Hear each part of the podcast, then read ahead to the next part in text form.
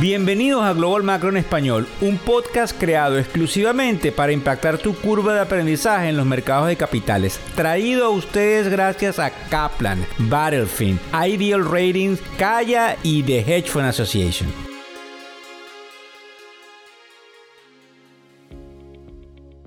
Miércoles 21 de junio del año 2023. Buenas noches, buenas tardes, buenos días, dependiendo del lugar en donde nos estás eh, escuchando. Y a la hora en la cual sintoniza el primer Global Macro Podcast que hay, que te explica lo que sucede en materia económica, digamos, realmente la narrativa del día en español. Fíjense bien.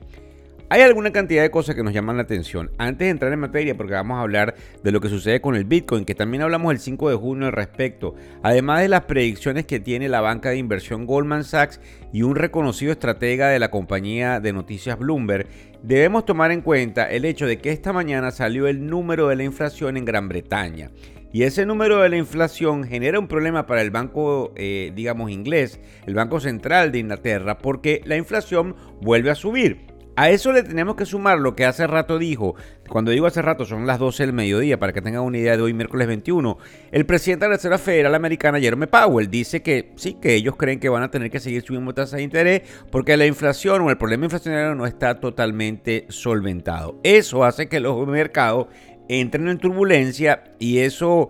Eh, pudiese estar relacionado con lo que hemos venido llamando desde la tribuna, que es una tensa calma y la necesidad de tener una cautela. Ahora, fíjense, interesante lo que nosotros hemos puesto por ahí por las redes sociales el día de hoy con respecto a dos compañías, Oracle y Spotify, lo pueden ver a través de todas las redes sociales en una sección que se llama ¿Qué dice el Bitcoin? Con respecto al Bitcoin, ¿qué es lo que nos llama la atención? Pues indudablemente, estos estrategas habían dicho que el Bitcoin podía caer, el Bitcoin llegó a estar en los 25 mil y tantos y realmente hay que decirlo como es, rebota y ya está pisando la barrera de los 30.000. Una barrera psicológica importante que nos hace pensar por qué está volviendo a tener fuerza, máxime, cuando entonces observamos a estas compañías diciendo que hay una desaceleración del apetito hacia el riesgo. Lo vuelvo a repetir. Si existe una desaceleración del apetito hacia el riesgo, debería existir una desaceleración en quienes eh, deciden comprar el Bitcoin. Creemos luego de basarnos en una cantidad de estudios. De hecho, hay un portal que se llama coindesk.com, C-O-I-N-D-E-S-K, coindesk.com, que tiene una cantidad de información con respecto a los activos digitales y habla fuertemente de que hay una escasez en el inventario, en la oferta del Bitcoin, lo que estaría haciendo mella en el proceso de formación de precios, empujándolo hacia el alza. Recordemos que en el, en el sentido fundamental del Bitcoin, del cual yo no soy un fanático, inclusive escribí un libro al respecto, pero no soy un fanático del Bitcoin, solo que es una realidad que debemos seguir tomando en cuenta. Eh, hay un número finito de Bitcoins allá afuera que obviamente está por los 21 millones y ya se han creado alrededor de 19 millones de, monedas que están en manos de los inversionistas. Hay que prestarle mucha atención porque recuérdense, y también aquí es interesante especular al respecto, que la subida que tuvo el Bitcoin a principios del año en curso del 2023 se debió a esa hecatombe bancaria que tuvimos con, como ustedes recuerdan, los bancos regionales. Pasando a las predicciones de Goldman Sachs, ellos dicen que hay que tomar en cuenta cualquier mecanismo de cobertura, que en inglés se llama hedge, y que pudiesen eh, necesitar los inversionistas, no solamente los institucionales, sino cualquier tipo de inversionistas, porque ellos creen, aquí pónganse el cinturón de seguridad, de que el mercado podría caer tanto como 23%. Interesante, porque esto está en, digamos, total sincronización con lo que dicen algunos analistas del portal de noticias de Bloomberg. Ellos dicen que el mercado ha tenido rebotes similares hacia el alza en virtud de que eh, hay algunos componentes técnicos que tienen que ver con la matriz en las cuales se forman lo que serían las curvas estadísticas y todas aquellas eh, opiniones que tienen eh, a más de uno observando los gráficos de la formación de precios y del volumen. El volumen es fundamentalmente la cantidad de títulos negociados en, por, ejemplo, cualquier compañía negocia una cantidad de acciones y a eso se le llama el volumen basado en cuánto negocia diario, mensualmente o semanalmente o, por hora. Para que tengan una idea, esos dos componentes marcarían la pauta de la parte técnica y hay un componente estadístico que tiene que ver con la frecuencia que más se repite y cuáles serían la frecuencia más alta y la frecuencia más baja dentro de una, eh, digamos, campana de distribución.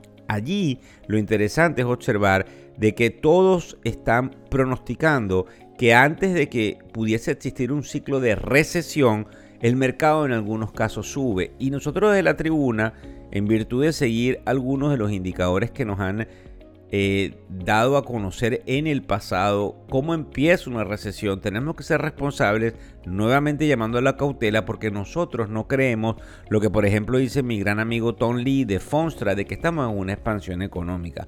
Nosotros mantenemos la cautela y sabemos que hay muchos inversionistas institucionales de mucho peso, como fondos de pensiones, como manejadores de fondos, como fondos mutuales, que están eh, muy alarmados de lo que pudiese venirse en virtud de que empezásemos a observar algún tipo de problema en donde haya un decrecimiento con una inflación que no cede, que es lo que se llama normalmente en los libros de macroeconomía esta inflación. Fíjese bien, eh, este analista de Bloomberg habla de que es prácticamente una copia del carbón el hecho de que el mercado haya hecho este rebote con respecto a lo que vimos en el 2006, en el año 2000 y en la depresión de del, 29. O sea, un rebote de un mercado que llega a un nivel, lo vuelven a comprar, lo llevan a unos niveles cercanos a un all-time high, que significa que es el máximo eh, nunca antes visto, para luego caer. Nos da mucho miedo sin embargo, no podemos tapar el sol con un dedo y también tenemos que decir que la economía en ciertos aspectos sigue estando robusta y que no hemos caído aún en lo que sería una recesión. En un artículo importante Lamentablemente no lo puedo distribuir por el podcast, pero es un artículo importante con respecto a cómo se está comportando Suecia y cómo Suecia pudiese marcar la pauta de la debacle que pudiese venir en materia de recesión en Europa y en los Estados Unidos. Pero realmente, como me escucharon decirlo hace unos minutos atrás, todo muy confuso porque lo que observamos en Gran Bretaña es un crecimiento inflacionario. También hay otra parte estadística de la cual hay que tomarla en cuenta. Nunca en la historia hemos entrado en una expansión económica sin antes haber caído en una recesión. Entonces, si nosotros no caemos en una recesión, sería ilógico pensar que inmediatamente luego de turbulencia volvemos a una expansión económica. Fíjense bien, con respecto a los mercados, a esta hora 12 y 10 de la tarde, hora del este de los Estados Unidos, de hoy miércoles 21 de junio, nosotros tenemos a los mercados cayendo. Eh, eso sí, no mucho porque eh, han recogido. Es por eso que no, nosotros tenemos que notoriamente eh, hacer ese hincapié en la curiosidad que lleva de que a los mercados lo siguen comprando. Entonces, es muy fácil venir a, decirles a ustedes dentro de un podcast todo lo malo que está sucediendo cuando el mercado nos está diciendo todo lo contrario. ¿Por qué? Porque el mercado lo siguen comprando, porque probablemente, aunque algunos llamamos a que hay una falta de liquidez, no se refleja y pudiésemos entonces ir en sentido contrario a la lógica y que el mercado caiga en esa expansión que algunos llaman, como repito, nuestro queridísimo amigo Tom Lee. En cuanto al bono a 10 años, que nosotros llamamos en general, está en 3.77%.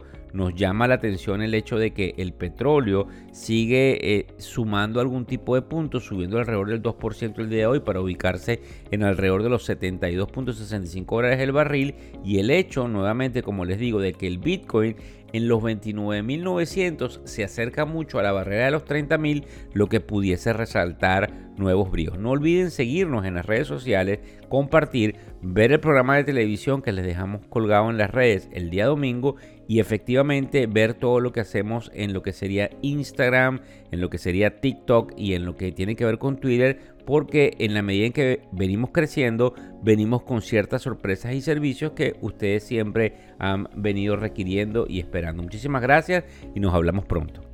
El podcast Global Macro y de Factores Económicos ofrece una visión global de los mercados de valores y dicho análisis es producto de la compilación traída por diferentes fuentes de investigación de mercados institucionales. Por motivos y declaración regulatoria, Este podcast no debe ser interpretado como una recomendación precisa en inversiones, bien sea en productos y o vehículos financieros. Y además, sugerimos consultar con su respectivo sector particular de inversiones o su equivalente en caso de suscitarse cualquier duda que pudiese derivarse de nuestra fuente informativa. Este podcast es narrado por Víctor Hugo Rodríguez, quien es un conocido profesor y comunicador financiero, cofundador de la plataforma educativa ilafin.com. Muchas gracias.